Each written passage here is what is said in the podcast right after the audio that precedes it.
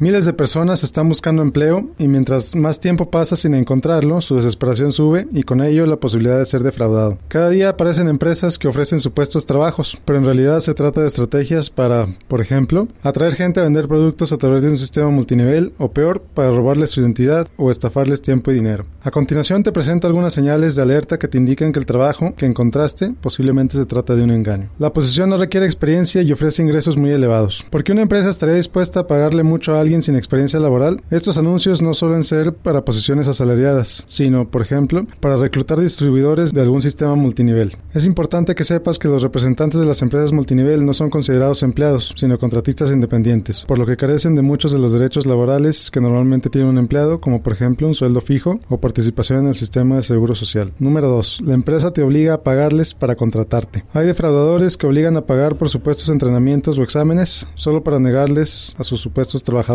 la posición. En realidad no tienen ningún trabajo que ofrecerles, simplemente buscan obtener su dinero. Una empresa seria no tiene estas prácticas, incluso es la empresa la que paga por los exámenes, usualmente médicos, por ejemplo, no los empleados. Número 3. No dan información clara sobre la posición que cubrirás. Una empresa formal detalla claramente qué es lo que van a hacer los empleados que están contratando. En verdad, trabajarías con alguien que no te puede decir ni siquiera qué vas a hacer. Y por último, te piden tu información personal como una copia de licencia de manejo, número de seguro social o comprobante de domicilio, incluso antes de conocerte o entrevistarte. Mucho cuidado, esta es una táctica común de robo de identidad. Ninguna empresa necesita esta información tuya sin al menos haberte entrevistado un par de veces. Y por supuesto te van a decir para qué quieren esa información y cómo la van a usar. Las ofertas de trabajo fraudulentas son muy comunes. Espero que estos consejos te sirvan para evitarlas. Recuerda que esta y todas mis columnas las encuentras en mi página www.miguel-gómez.net. Si tienes alguna duda, mándamela por ahí o a mi Twitter, Miguel G. García. Soy Miguel Gómez, consejero financiero, Noticias MBS.